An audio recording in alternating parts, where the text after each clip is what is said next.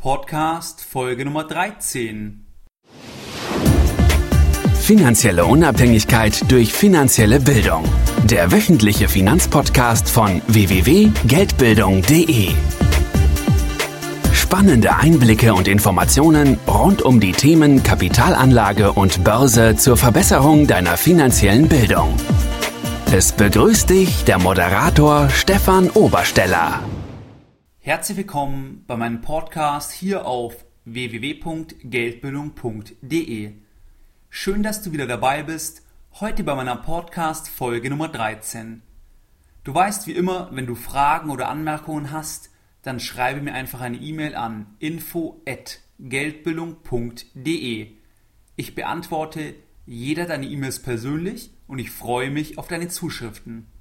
Du kannst mir auch gerne schreiben, wenn du bestimmte Themen oder Inhalte hast, die dir auf dem Herzen liegen und ich werde dann versuchen, in zukünftigen Podcast-Folgen oder Blog-Einträgen diese aufzugreifen.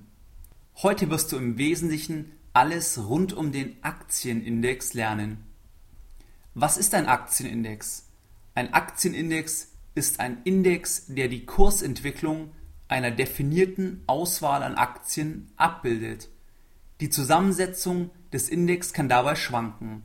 Die Entwicklung des Aktienindex wird dabei logischerweise durch die Kurse der im Index enthaltenen Aktien beeinflusst. Was ist denn ein bekannter Aktienindex? Natürlich der DAX, der deutsche Aktienindex. Der DAX ist das Barometer für die 30 größten börsennotierten Unternehmen in Deutschland. BMW, VW, Siemens, Deutsche Bank, you name it. Die Gewichtung der einzelnen Aktien, die dabei im DAX gelistet sind, hängt dabei vom Streubesitz ab. Das ist der sogenannte Free Float. Das heißt, wie viele Aktien sind tatsächlich im Umlauf. Das zweite Kriterium ist der Börsenwert. Der Börsenwert berechnet sich nach Anzahl der ausstehenden Aktien mal dem Preis der Aktie. Du musst auch wissen, dass eine Aktie im DAX maximal einen Anteil von 10% einnehmen kann. Damit wird versucht, dass nicht eine einzelne Aktie den gesamten DAX treiben kann. Steigt der DAX, dann spricht man von sogenannten Kursgewinnen. Das heißt, dass alle Aktien, die im DAX enthalten sind, entsprechend ihrer Gewichtung insgesamt zugelegt haben. Natürlich kann es dabei sein, dass einzelne Aktien verloren haben, andere aber entsprechend überproportional gewonnen haben und damit insgesamt der DAX steigt. Entsprechend analog verhält es sich, wenn der DAX fällt, dann spricht man von sogenannten Kursverlusten. Was gibt es noch für andere bekannte Indizes? Der älteste Aktienindex ist der Dow Jones Industrial Average Price Index, der 1896 eingeführt wurde und das Pendant zum DAX 30 darstellt. In Deutschland solltest du noch kennen den MDAX, den SDAX und den TechDAX. Der MDAX enthält 50 Aktien und das sind überwiegend Mittelständler. Der SDAX enthält ebenfalls 50 Aktien und das sind überwiegend kleinere Unternehmen. Der TechDAX enthält 30 Unternehmen und das sind überwiegend Technologieunternehmen. Jetzt fragst du dich vielleicht, warum gibt es überhaupt Indizes? Aktienindizes haben mehrere Rollen. Zum einen beinhalten Aktienindizes ja in der Regel die führenden Unternehmen einer bestimmten Branche, wie beim TechDAX, oder einer Region, wie beim DAX. Und damit eignen sie sich natürlich exzellent für Anleger, also für dich und mich, um einen Trend oder Marktindikator darzustellen. Das heißt, ein Index ist eine gewisse Orientierungshilfe. Was macht denn der Markt, sagt man ja so weitläufig? Wie entwickelt sich denn der Markt? Und mit Markt ist dann im Wesentlichen eigentlich der Index gemeint. Weitere Aufgaben, die der Index hat, ist, dass er als Gradmesser für die Leistung von Fondsmanagern dient. Das heißt, Fondsmanager werden häufig an sogenannten Benchmarks gemessen. Das heißt, es wird gemessen, ob die Wertentwicklung ihres Fonds einen bestimmten, zuvor festgelegten, definierten Benchmark übertreffen.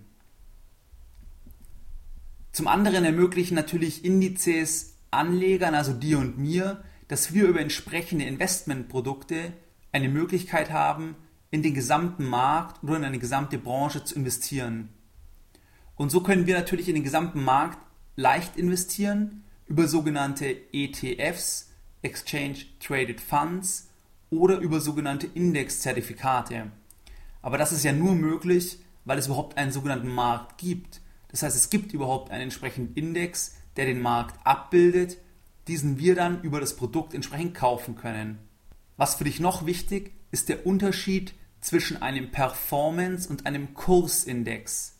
Bei einem Kursindex fließen die Dividendenzahlungen, die die Aktien leisten, nicht in die Wertentwicklung ein. Bei einem Performance-Index dagegen werden die Dividendenzahlungen in die Wertentwicklung mit einberechnet. Die Folge dürfte für dich klar sein, dass die Wertentwicklung zwischen einem Kurs und einem Performance-Index, insbesondere im langfristigen Vergleich, erheblich voneinander abweichen können. Wichtig ist für dich, dass du weißt, dass der DAX Performance Index international deutlich mehr beachtet wird als der DAX Kursindex. Und jetzt noch eine kleine Aufgabe für dich. Welcher sollte jetzt höher stehen? Der DAX Performance Index oder der DAX Kursindex? Schreibe mir doch eine E-Mail mit deiner Antwort. Was hast du heute gelernt in der Podcast Folge Nummer 13? Deine persönlichen Lessons learned. Du hast heute gelernt, was ist ein Aktienindex? Du hast wichtige Aktienindizes kennengelernt. Du weißt nun, warum es überhaupt Aktienindizes gibt. Und du kennst nun den Unterschied zwischen einem Performance- und einem Kursindex. Und wie du es von mir gewohnt bist, möchte ich auch die Podcast-Folge Nummer 13 wieder mit einem Zitat beenden und heute eines von Thomas Mann. Mein Sohn, sei mit Lust bei den Geschäften am Tage, aber mache nur solche, dass wir bei Nacht ruhig schlafen können. Mehr Informationen zum Thema finanzielle Bildung auf dem Weg zu deiner finanziellen Unabhängigkeit findest du unter www.geldbildung.de. Und immer daran denken, Bildung hat die beste Rendite.